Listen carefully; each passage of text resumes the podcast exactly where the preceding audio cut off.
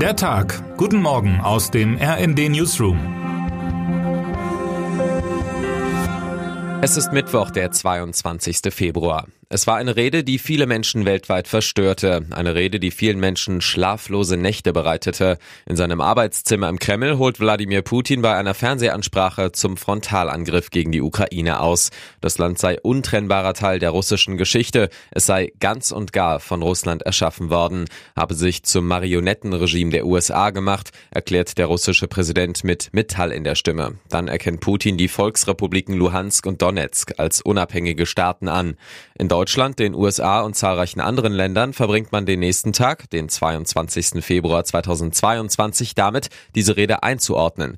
Putin klingt, als wäre er noch lange nicht fertig mit dem Nachbarland, schreibt die deutsche Presseagentur. Wenige Tage später überfällt Russland die Ukraine.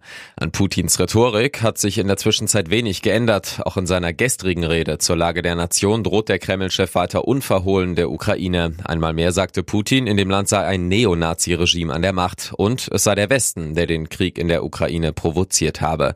Es sei der übliche Rundumschlag an Desinformation, bilanziert RD-Chefredakteurin Eva Quadbeck in ihrem Kommentar.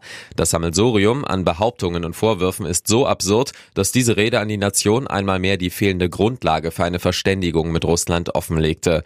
Ein schnelles Ende des Krieges ist nicht in Sicht. Im Gegenteil, am Vorabend des Jahrestags des russischen Überfalls auf die Ukraine stehen Russland und der Westen vor einer weiteren Eskalation des Kriegs. Termine des Tages.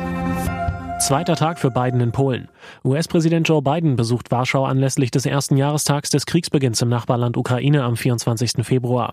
Am zweiten Tag seiner Visite trifft er die Vertreter osteuropäischer NATO-Staaten. An dem Treffen nimmt auch NATO-Generalsekretär Jens Stoltenberg teil. Zweite Runde der Tarifverhandlungen. Die Verhandlungen zwischen Bund, Kommunen und den Gewerkschaften beginnen am Nachmittag in Potsdam. In dem Tarifstreit kam es bisher zu keiner nennenswerten Annäherung. Wer heute wichtig wird.